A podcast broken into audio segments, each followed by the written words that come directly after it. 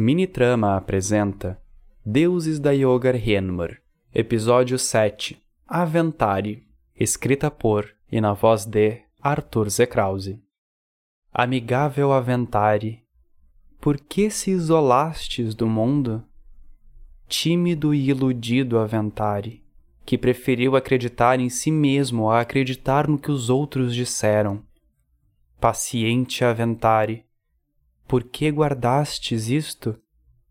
Era uma vez uma gentil criatura que morava no meio da floresta, gordo, grande, risonho e carinhoso.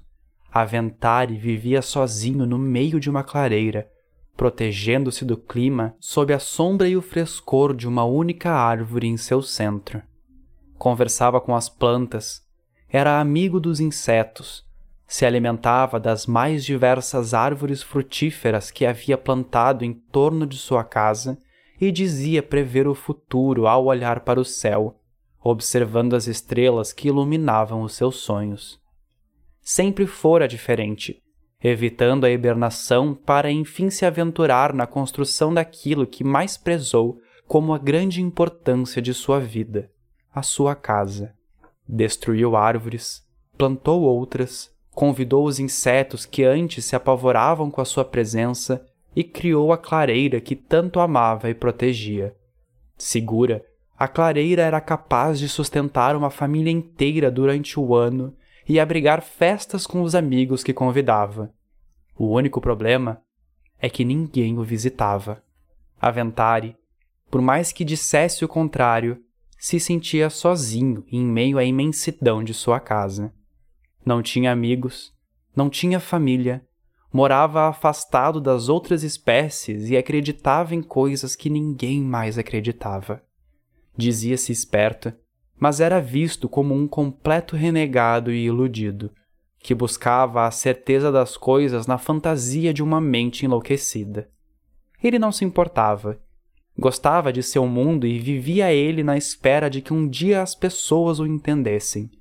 Quando olhava para o céu à noite, via as estrelas refletidas em seus olhos e pensava na grandiosidade que um dia elas foram.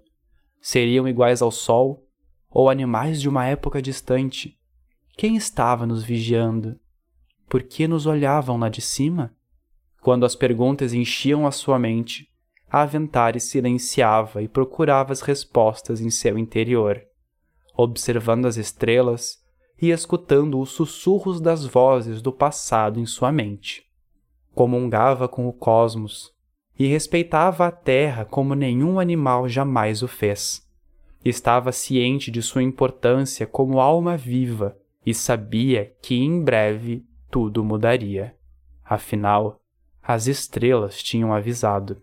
Quando a lua deixava o céu, Aventare se aventurava no mapeamento das estrelas. Mas foi em uma noite de lua cheia que tudo aconteceu. Sentado com as costas sobre a sua árvore, Aventare sentiu seu corpo esquentar e as patas arderem como se pegassem fogo. Sentiu algo tocar seu queixo e, ao olhar para o alto, encontrou a lua o encarando. Tinha chegado a hora e em breve ele receberia visitas. Deveria ser cuidadoso, pois para sempre viveriam a trabalhar. Aventari não entendeu.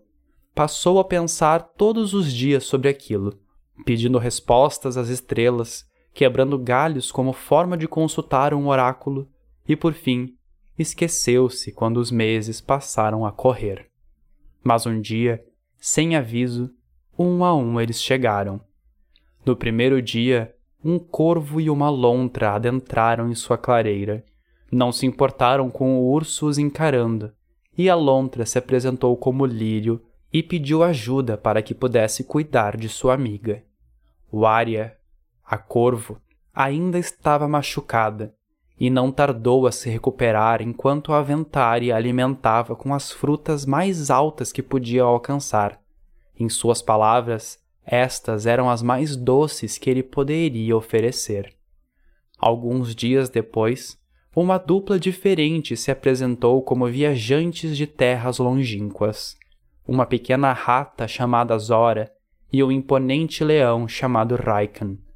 os dois ensinaram Aventari a fazer uma fogueira, e depois de uma noite recheada de histórias, Aventari a apagou, chamando a atenção dos dois para o céu, dando boas-vindas ao mundo onde a jornada interna guiava a alma daqueles viajantes.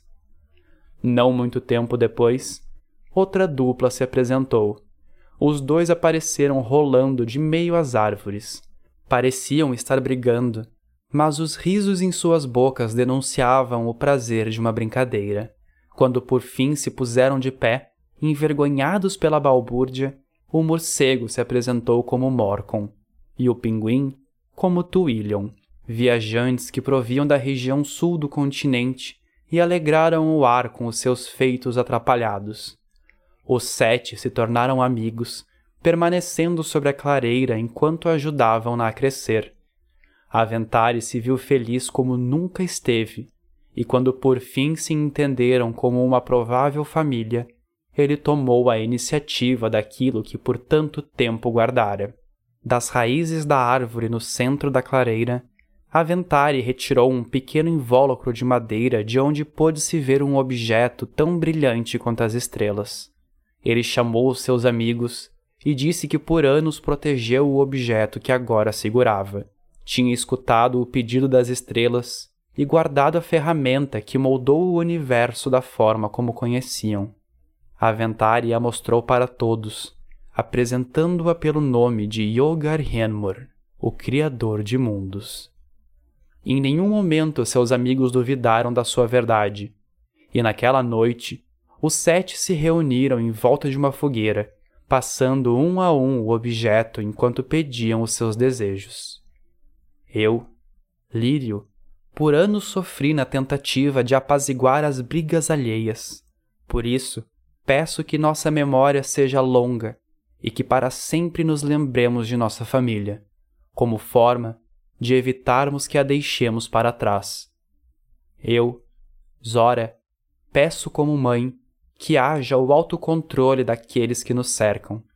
Minha família teria sido salva se controlássemos nossas emoções, agindo contra o impulso que destrói o nosso mundo. Peço que sejamos fortes para resistirmos aquilo que fomos criados para fazer. Eu, Twillion, pelo assassinato que cometi, peço que nós consigamos perdoar aqueles a quem fizemos mal, mas principalmente que estejamos aptos a também nos perdoar. Eu, Raikan, que sobre o sol fui amaldiçoado a vagar, peço que haja ordem no caos do universo, que os animais consigam viver nas comunidades que não só da sua espécie, ajudando-se a crescer como uma só cultura. Eu, Morcon, que vi minha família adoecer e perecer em meus próprios braços, peço que a todos nos seja comum a comunicação, entendendo o querer do outro e que até nosso último suspiro seja possível dizer aquilo que desejamos. Eu, Aventari, peço que esta ferramenta seja selada e para sempre escondida dos olhos daqueles que o mal possam desejar fazer. Eu, Vária, a primeira e a última. Peço que o desejo de meus amigos se perpetue no cosmo, mas que para isso o universo seja reiniciado. Os que já vivem não conseguirão viver sob as novas regras. Então, que haja um novo início. Peço que tudo recomece. Assim, seus pedidos foram ouvidos pelo objeto criador de mundos, pelo fogo da transmutação e pela rainha lua que os observava.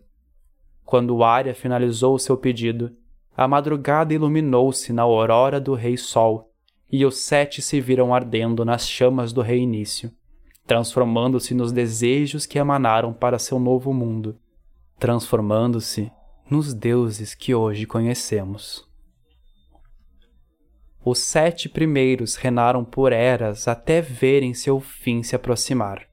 Sobre o santuário onde guardavam as sementes, seus novos sonhos para os animais, um indivíduo se apresentou, cavando sobre a terra a tumba de cada deus. Ele se ajoelhou, ele orou e em seguida tudo secou.